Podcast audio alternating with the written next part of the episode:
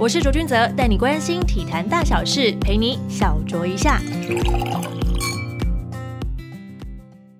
欢迎收听小酌一下，我是卓卓。小酌一下访问的来宾呢，都是跟运动产业息息相关的，但是呢，也真的很久很久没有访问到职棒的球员了。今天呢，来到节目上的呢，是我们的魏全龙的新秀蓝奕晨。跟其他职棒球员相比呢，蓝同学的背景呢是相当的特别。建中、台大毕业之后呢，到社会甲组球队安永仙雾，最后呢是在去年中职选秀呢获得了魏全龙的第七指名。这集非常开心，我们邀请了大概嗯四个多月的时间，终于等到他退伍正式加盟魏全龙队，欢迎蓝奕晨。Hello，Hello，大家好，我是魏全，现在正式成为魏全龙的选手蓝奕晨，大家好。对，因为我们其实，在你知道那个选秀会结束之后，我们非常非常想要访问的选手丢喜力，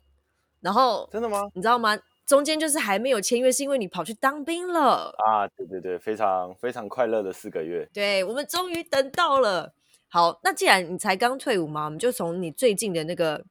话题 #hashtag 兵役这件事情来跟大家聊一下。哎。当兵的日子就这么敏感吗？没有没有没有没有，我们先聊点快乐的，四个月的快乐好日子。没问题没问题，怎么样？非常快乐。这四个月过得还好吗？都还算不错。其实我觉得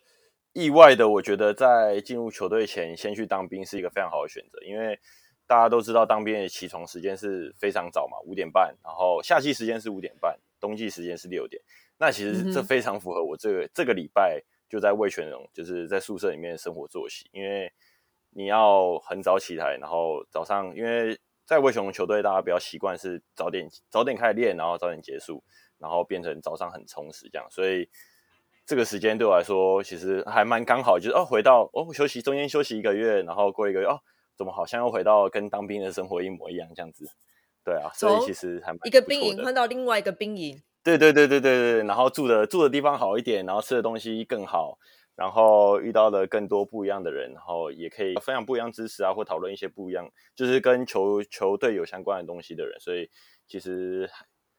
对啊，还蛮开心的，就是哎到了另外一个地方，然后是很像，然后很熟悉，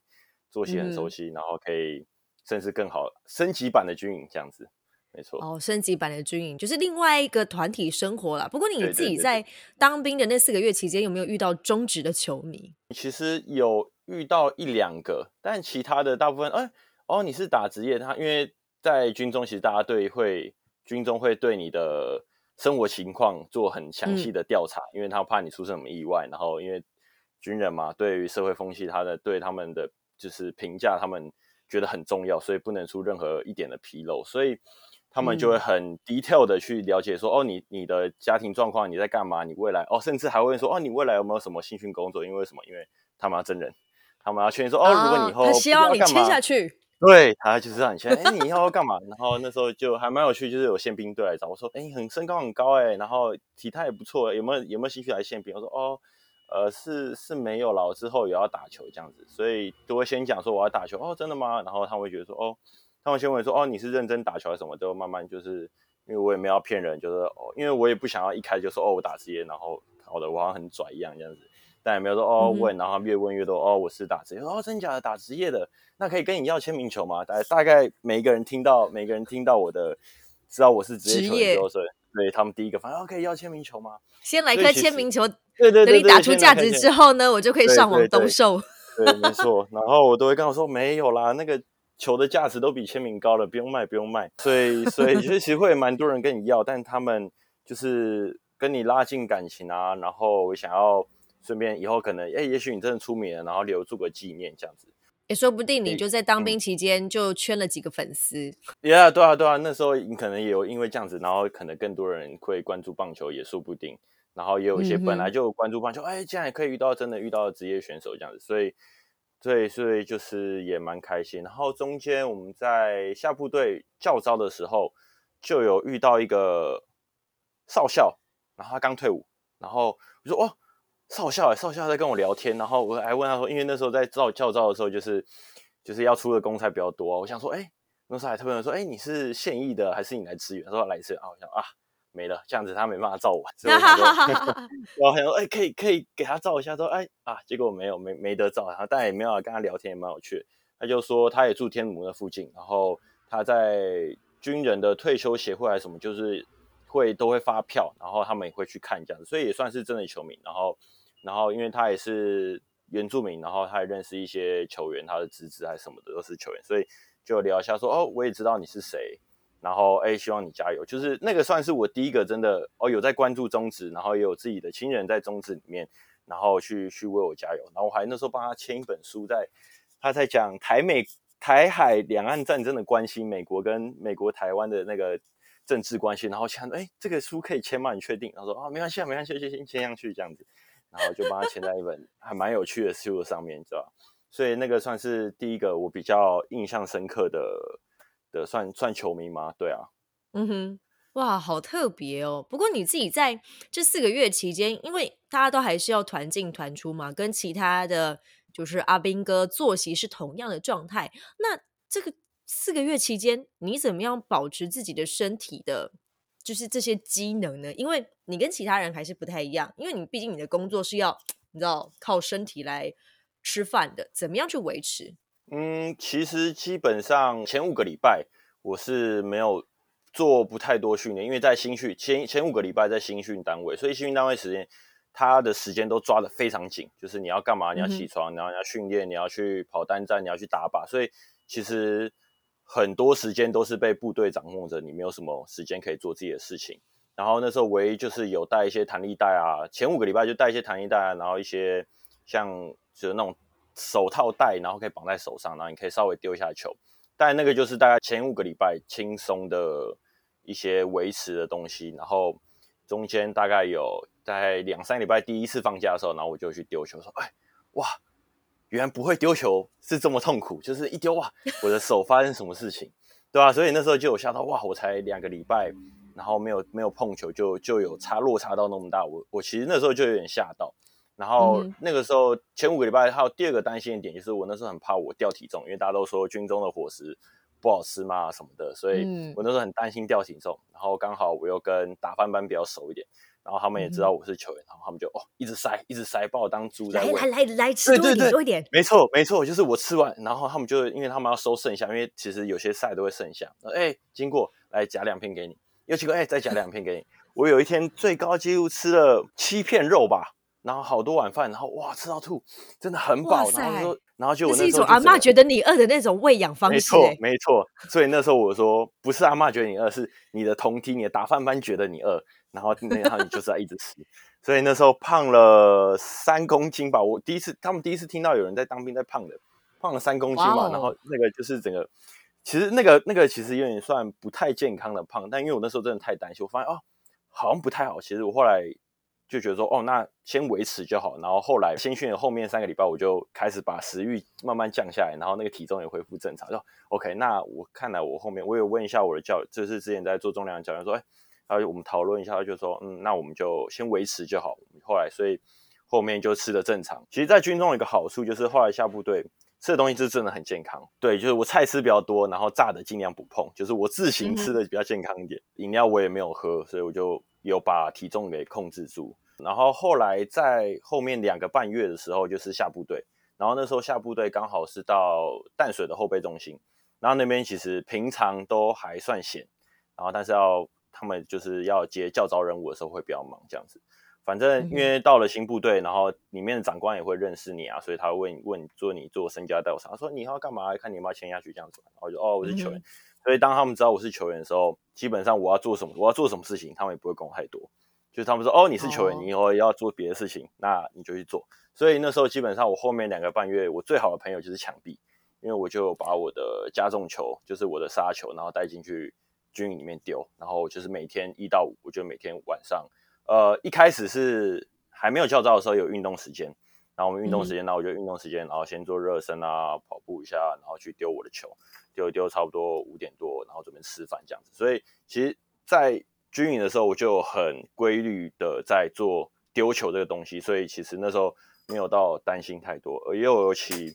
那一段时间里面，他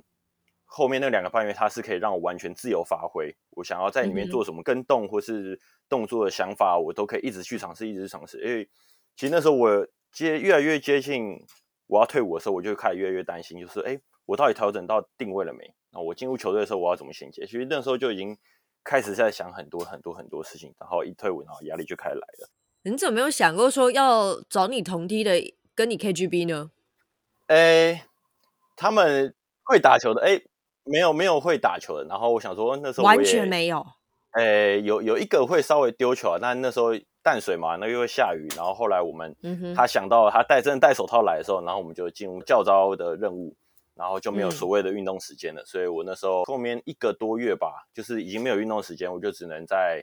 吃完饭大概七点多的时候，然后有时候八点还要出公差，我就七点多到八点那段痛岗先去丢丢丢丢丢完，赶快把它丢完。然后后面要可能要要干嘛？所以其实那段时间真的没有没有什么时间去跟他丢球。然后哎，他真的手要带来，然后有运动时间了。最后最后一个礼拜，然后啊下雨，然后也丢不成。所以那时候原本也要丢了，但是后来也没真的没有机会太少了。对啊。但是总体来说，你还是有就是利用就是当兵这四个月的后半的两个多月的时间，还是有稍微维持住就是整个丢球的感觉啊，跟体能的状态嘛。那我们就聊回到就是你要踏入到直棒的这个起点好了，因为我们知道你不是科班出身的，可是你是从什么时间点开始是真正的以直棒为一个目标呢？呃，我从来都没有以直棒为目标哎，因为。我从来都不觉，我在一开始我在打的时候，我就不觉得我上职业的机会有那么大。我一开始的目标就是我要能打多远就打多远，然后甚至其实第一个目标是我要进入业余，因为我知道一定要先通过业余这一关，我才要可能到职职棒这个舞台上面。所以其实我一直以来我都不是以以职业为目标去发展，我等于是一步一步走就对了。对我一步一步走，就是我就是努力，我就一直一直一直尝试，一直尝试，看我能走到哪里。那那就是那样子，所以大家都以为说哦，我以职业为目标，我没有，其实我就是就是想办法增强自己，增进自己，然后有有表现的空间，有舞台，有尝试的机会，让大家看到我的机会，那我就去做尝试，这样子，对啊。但总有一个 moment 是会让你觉得，哎，好像直棒这盏灯亮了，在你的人生当中亮了的那一刻是什么时候？那一刻哦，呃。丢完选秀会吧，丢完呃测试会，丢完测试终止的测试会那一天，嗯哼，因为那天丢的算是就是我把我的真的是一百趴拿出来，就是平常可能因为大家都说你你的实力是一百趴，那你在场上的时候一定会有有折扣啊，有什么的可能真的发挥七十啊七十五趴，但我就是测试的时候就是像在我安永测试，然后在职业测试的时候，我都哎都会不小心，也我也我也不知道为什么，我还像还在努力摸索出。但我就是在测试会的时候，我就会拿出，我就可以拿出一百趴的，就突然间开了 turbo 这样。对对对对，我就会应该说我在测试会那种状况之下，我就是毫无保留，我就是全力去拼。然后当我那时候都丢出第一个好球的时候，我就突然觉得，哦，我的信心来了，那我就照这个节奏，我就一直丢，一直丢，一直丢，然后我就把我所有的、所有的、所有的实力可以拿多少就拿多少出来。所以在测试会的时候状况就还不错。然后一丢完。因为那时候我们在台大的体能教练吕教练，然后现在是台大的正式的教练，呃，正式的员工，然后他那时候在七月前，然后是在那个富邦的当体能教练，然后我那时候测试完之后，我就去找他聊天，然后说哦，他说修的还可以这样子，然后后来是我们聊聊聊聊聊没多久的时候，就兄弟的球探问我说，哎。那个就是有教练队有兴趣啊，然后说想要找你来丢我们的测试会这样子，真的是在那个瞬间他就哦，原来是真的有人对我有兴趣这样子，对啊，然后觉得哦，好像有那么一点机会，然后后来才哦，打听到可能有哪队会推荐我，哪队会说哦，好像真的越来越有机会，但我自己也不想要抱那么高的期望去去看待这件事情，因为我知道你期望抱越到，你到时候没有获获得结果的时候。一定会很难过，甚至你会要需要一段时间去重新调整你的心情，然后再再继续往前走。对啊，所以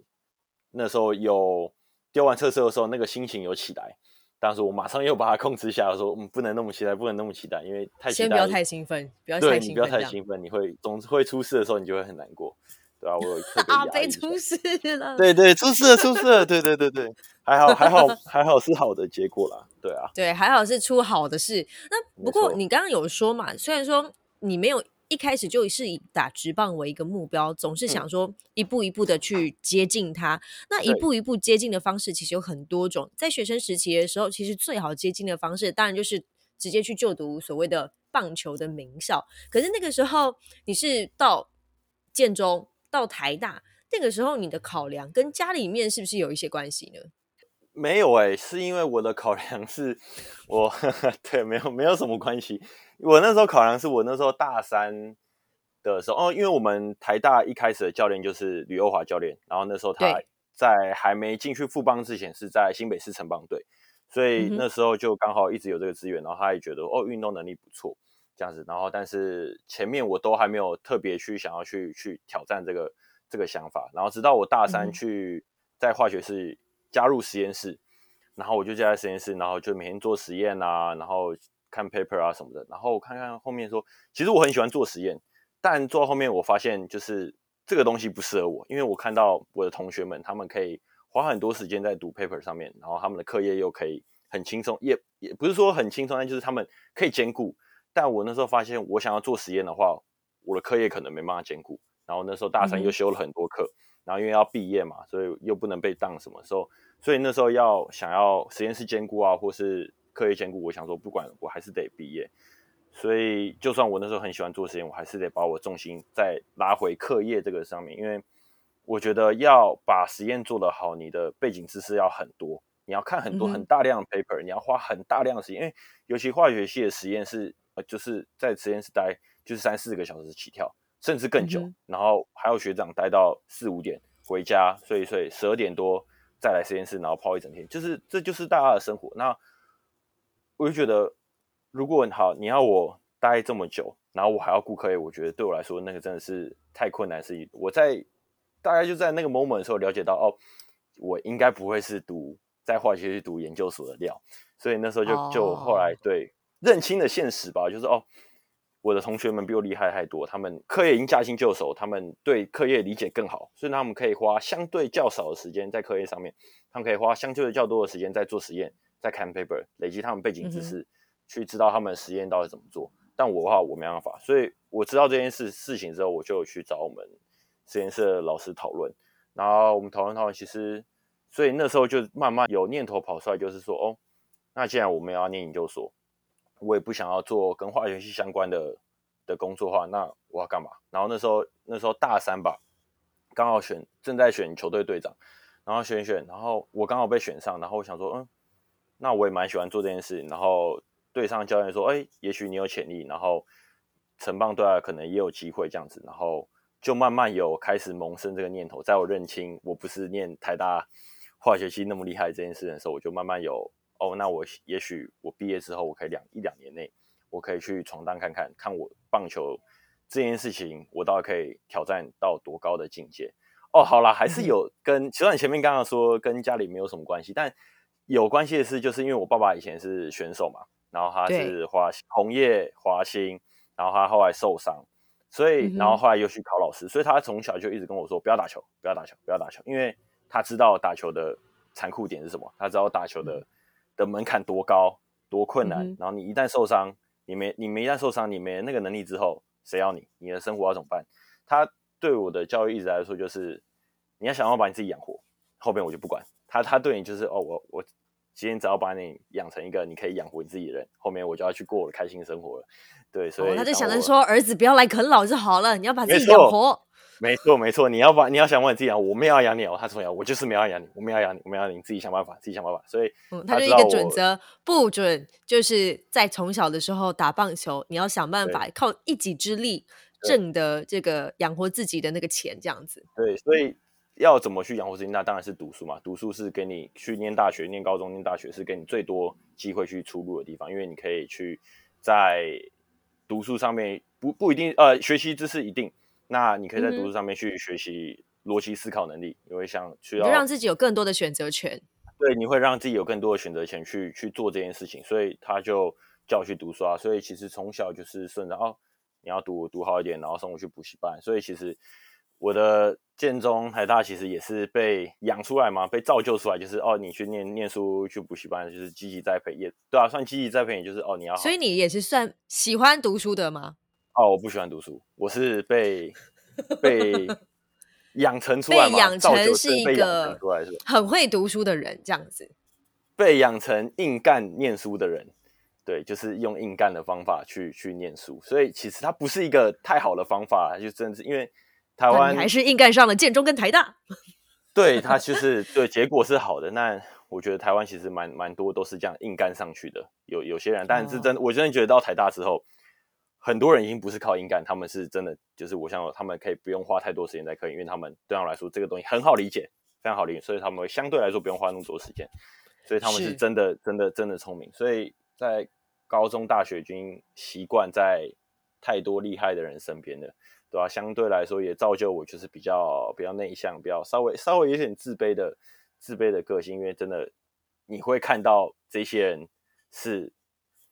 就是这样天赋异禀，然后你这个人是硬干出来的，所以你知道你跟他们之间是有差距的，然后你知道那个差距不是靠硬干就能弥弥补起来，对，你知道的，所以那个其实还还蛮现实的，就是你知道你不属于那个环境里面，对啊，你因为你是被你是被造就出来的，对啊，哇，这样其实这样听起来蛮辛苦的诶，诶。对啊，对啊，其实到到职业也是也是相对来说是一样这种感觉，因为我的棒球之路其实也算是被造就出，也造就出来也是硬干，有点像是好讲难听也有点也是硬干出来，因为我就是做重量，然后把我的体能把我的肌力压好，然后再加上我原本有一点点的天赋，然后又是我的身高又是左手，然后这个东西又是展现出来，所以其实我也是被造就出来，我我不是天生来说我一可以丢就可以丢那么快，那进到职业的时候我也一看就知道哦。我跟他们差距到在哪？他们的天赋在哪？就有些人相对来说，呃呃，也不是说没中虚，就是他们的可能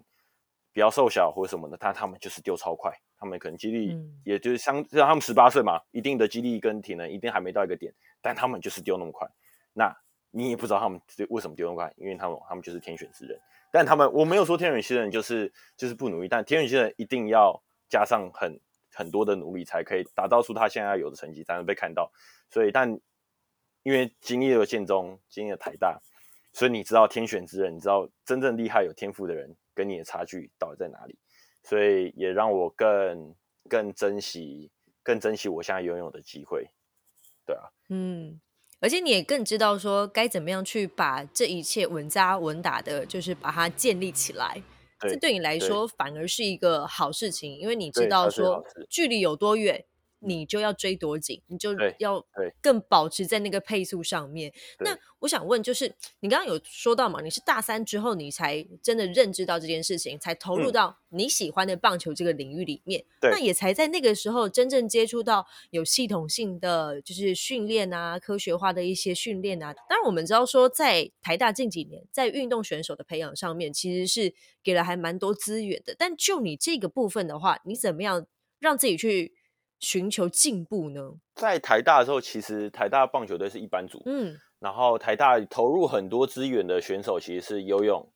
田径、网球，因为这个几个项目是有国手的，然后他们是个人奖项，所以他们要拿成绩。相对来说，对，相对来说比较容易拿得出成绩来，不像是团体的运动，你可以，你不一定那么好拿出成绩，因为你要你有太多不不懂的，你有太多的因素了，对，对对对对对对，所以相对来说，所以他们的的资源都是在那个身上，所以其实一般组的资源不多。那我唯一的资源其实就是我们的那个我们的教练吕教练，对，所以因为他那时候在新北市城邦队，然后还有另外一个小明教练，他也是之前在新北市城邦那里待过。所以那时候就是他觉得，呃，他觉得有机会，然后说，哎，那教练，我想要去了解说，那城邦队到底是在做什么事情，他们的训练到底是什么？然后我就去了。大三的时候我就去，然后他可能暑假的时候就带我去去见习嘛，就是去看他们怎么练球，然后跟他们一起就是帮忙练球这样子。然后一看，哦，原来跟我差距这么大，尤其是在做重量训练的时候，因为我们的女教练她的她的专项，她的重量训练这一块是非常的强，所以我跟他们一起做重量嘛。然后一做，哇！那时候第一次第一次接触重量吧，就是第一次这么正比较正式的接触重量。然后我那时候拉六角杠，拉九十公斤，哇，好痛苦，好好难拉。然后哎，其他选手拉一百八、一百七，一倍，一百九一倍，就说哦，靠，原来我们的差距这么大，所以就是在 那个那个时间点，我就很明显认知到，哦，原来我跟他们差距是在这边，那这个差距是有办法练起来，要要去要去想办法练，就是去做重量啊，然后去去练习这样子，然后所以也是在那个时间点开始，我我意识到说，如果我要表现的跟他那么好。如果我想要要跟他们一样快，那我要做什么？我最能一定要做什么？我一定要至少力量要提升吧。帮我一个拉九十，跟一个把我废话当然丢比较慢，这是一件非常正常的事情。对啊，所以那时候就开始很积极的去去找重量训练的方法，然后去练啊。一开始也是懵懵懂懂练练一练，后来有一个台大研究所的学长，然后他是那时候是运动管理所的，所以他就认识一些球圈的朋友，然后刚好他有认识一个。就是开壮，就是吕中仁，其实今年其实刚离开嘛，然后今年也是在在富邦当田的教练。那时候在两年前的时候，就他刚好他们认识，然后帮我牵线，然后就去他那边训练，就是刚好有这个资源，然后就去了。哦，原来重量训练比我想象中的的的学问多这么多，然后要做的事情多这么多，然后那时候就开始逐步的训练啊，然后去真正理解到什么是有规划好的课表。我这个时间点要干嘛？我这个三个月要干嘛？我下个三个月要干嘛？我结私下之后的安排要干嘛？所以那时候才真正开始去去知道说，哦，如果我要变强，我要变更壮，我要拉拉更重的重量，我要怎么去去安排这些课表？那因为你知道你是台大，所以你对于一些事情会思考的东西更多，所以我就会开始哦。所以，我我就会，因为他们可能有些选手做，他就是靠你课表做嘛。那我会去跟我的体验教练，跟我重量教练说，哎，讨论说，哦，你会去讨论？我会问他说，对，我会问他说，哎，为什么我这个时间点要做这个东西？那我做个这个时这个东西的用意是什么？所以在做重量的同时，我也理解到很多背后的运转的原理。之后我遇到别的课表，我可以更好去理解。那如果我自己想要做一些调整，我也可以比较有有根据、有依据的去。针对他们的逻辑下去做调整，所以那时候开始慢慢接触，然后去就去学他们东西啊，然后去理解哦这个东西到底是怎么 work，所以所以其实是一段蛮有趣的过程，所以所以为什么我说我是被打造出来的？因为我就是跟着他们做重量，然后就是一直压。那时候他们的，因为我那时候是基本上是基础零，然后我的重量训练就是根本没有没有接触过，然后从零开始慢慢不不不不造造起来，造起来，造起来，所以。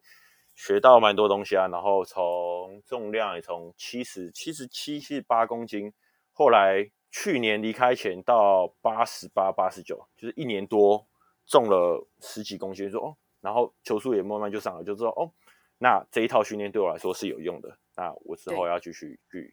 照着这这个系统去练，这样子。嗯哼，对啊，我觉得你的想法很好，就是你你在做训练的过程当中，你不会只是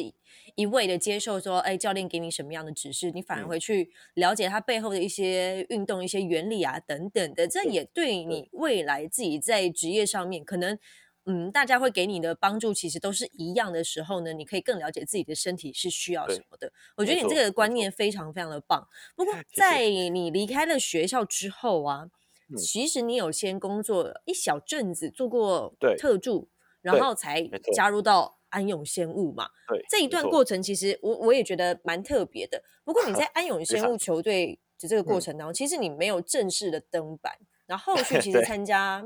抬杠测试的时候，其实也落选。我们大家都有看到你的报道嘛？那你当当时的心态是怎么样的？因为面临这两个阶段，等于是说你在大三才决定说我要。一步步朝着这个棒球的路前进，可是在这两个蛮重要的阶段，却遇到了这样的状况。你你当时的心态怎么样去做调整？一开始到安永的时候，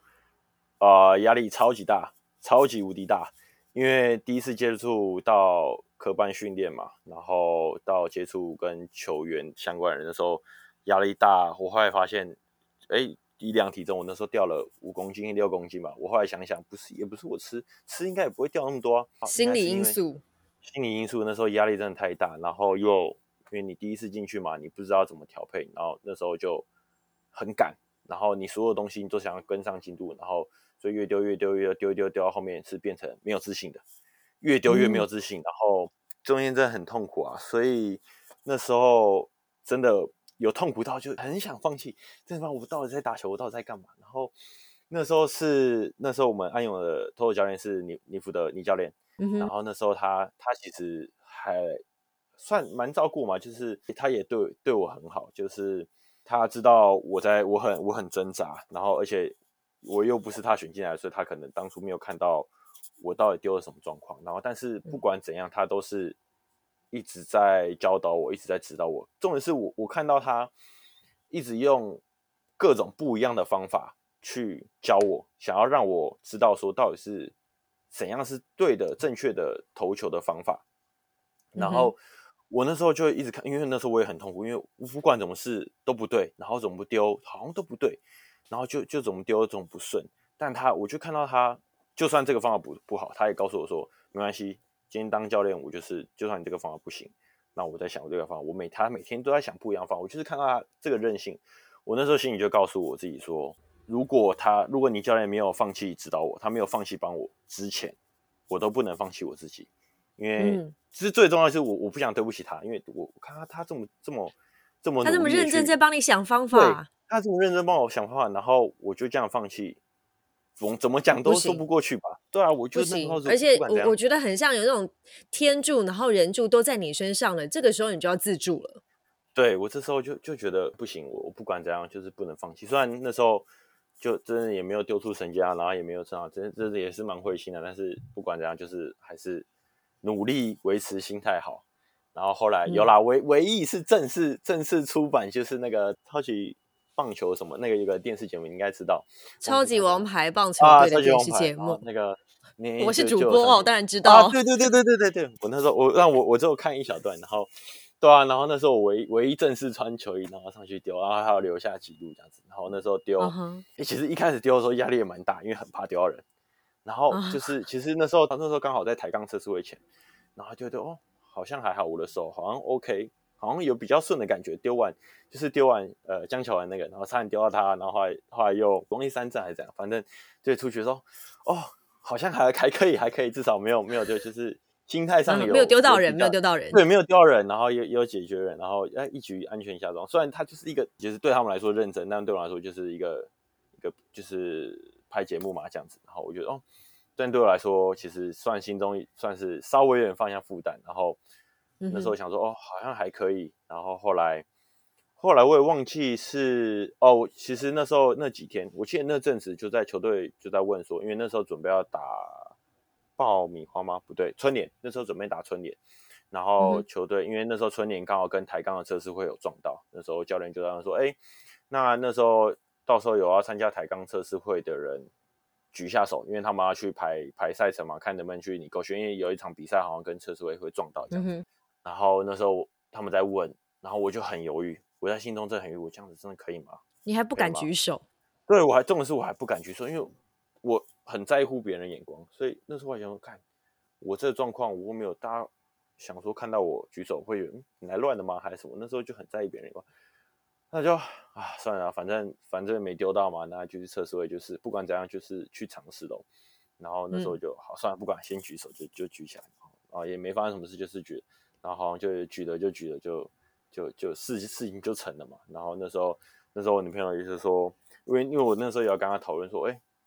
我到底要不要参加？然后说她就说不管。你给我去参加，钱什么的不重要，反正我帮你出钱，你也要去给我滚去参加这样子。因为我那时候对你要先试吧，你都已经打球对你都这阶段已经花这么多时间，你都到这个阶段，你你你有什么好不是的？不管怎样，你就他就有点像逼我去去参加这些东西。嗯，对，后来就去了，然后去了，虽然我没被选上，但那天丢完的结果，我我自己是放下更多的石头，因为那天有速度的丢出来，我说哦。我速度还丢出来，因为那时候那时候之前大家有怎么丢速度都丢不出来，然后又又不准啊，然后太多因素想要丢准，然后你的手又可能又有点问题，然后要丢丢丢丢，反正哎那时候休一阵子，然后去丢抬杠测试会说哎丢哦速度出来，然后又丢一百次哦，原来我还还是还是那个身手还是还是有在还在还在还还可以听一下还可以听一下，然后就嗯哼好啊那那就 OK 好那时候心情还不错，然后后来测试会结束之后因为还不知道，然后。然后那个我们队友就来问我说：“哎，那你要参加那个中职测试？”我说：“哦，要，我要参加啊！什么时候报名？哦，报名哦，三天，报名截止三天后。我靠，真假的？然后赶快那时候赶快赶快积极，赶快递交报名表。对对对，赶快递交。真的是在最后一刻，我我压到最后一刻，我那时候以为哦，可能要因为测试会七月七月多嘛，还是六月底？反正那时候六月初吧。然后想说应该还有一两个礼拜可以慢慢弄吧，就这时候再慢慢缴交报名表。问一问，哇靠，还好他有问我，完了剩三天，然后那那个周末就赶快用用用，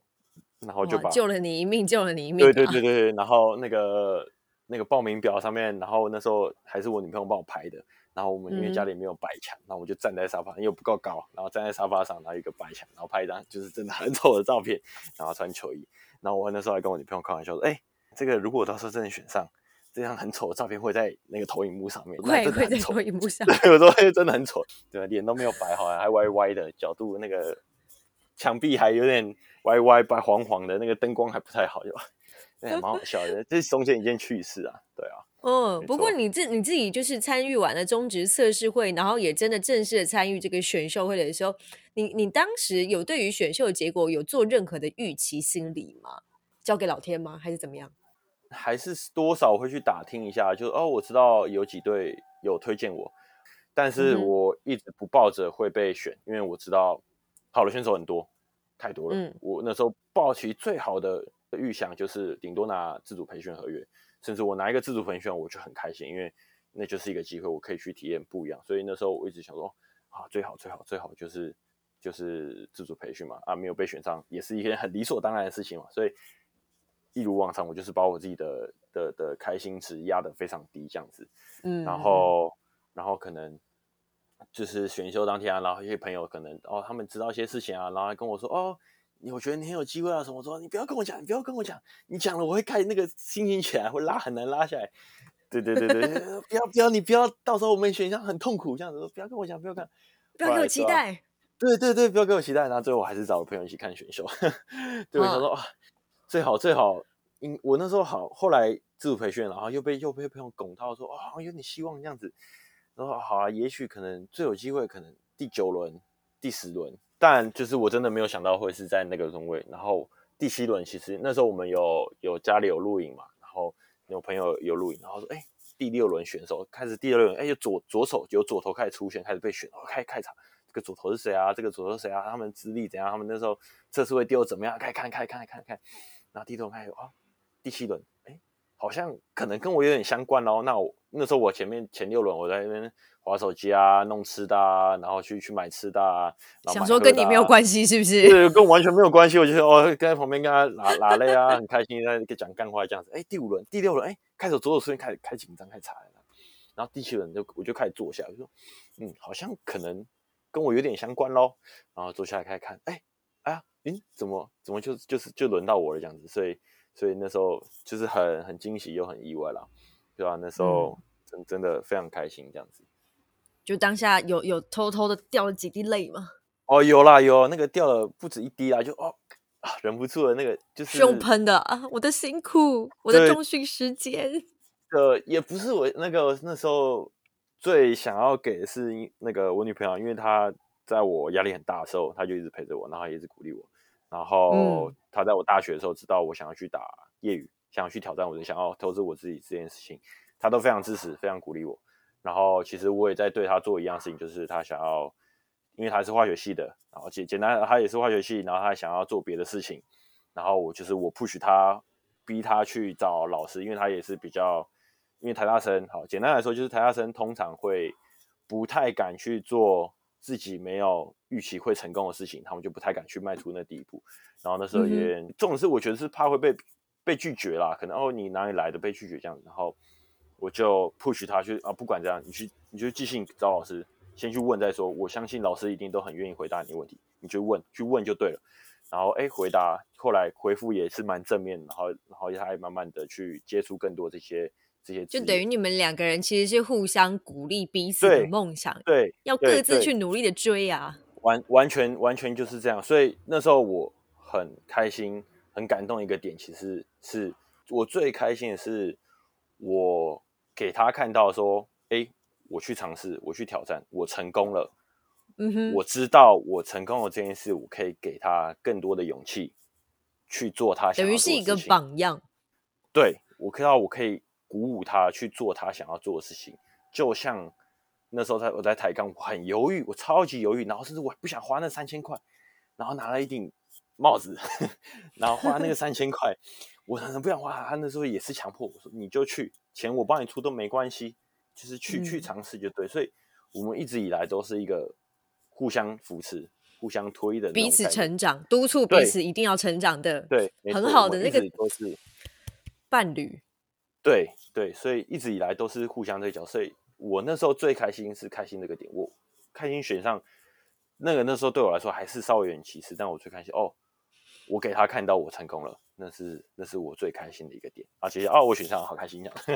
所以所以那时候最开心的点是这样子，没错。嘿嘿，是不是听不够过瘾呢？我们休息一下，下个礼拜三我们再继续听一下我们的蓝依晨蓝同学的追梦故事喽。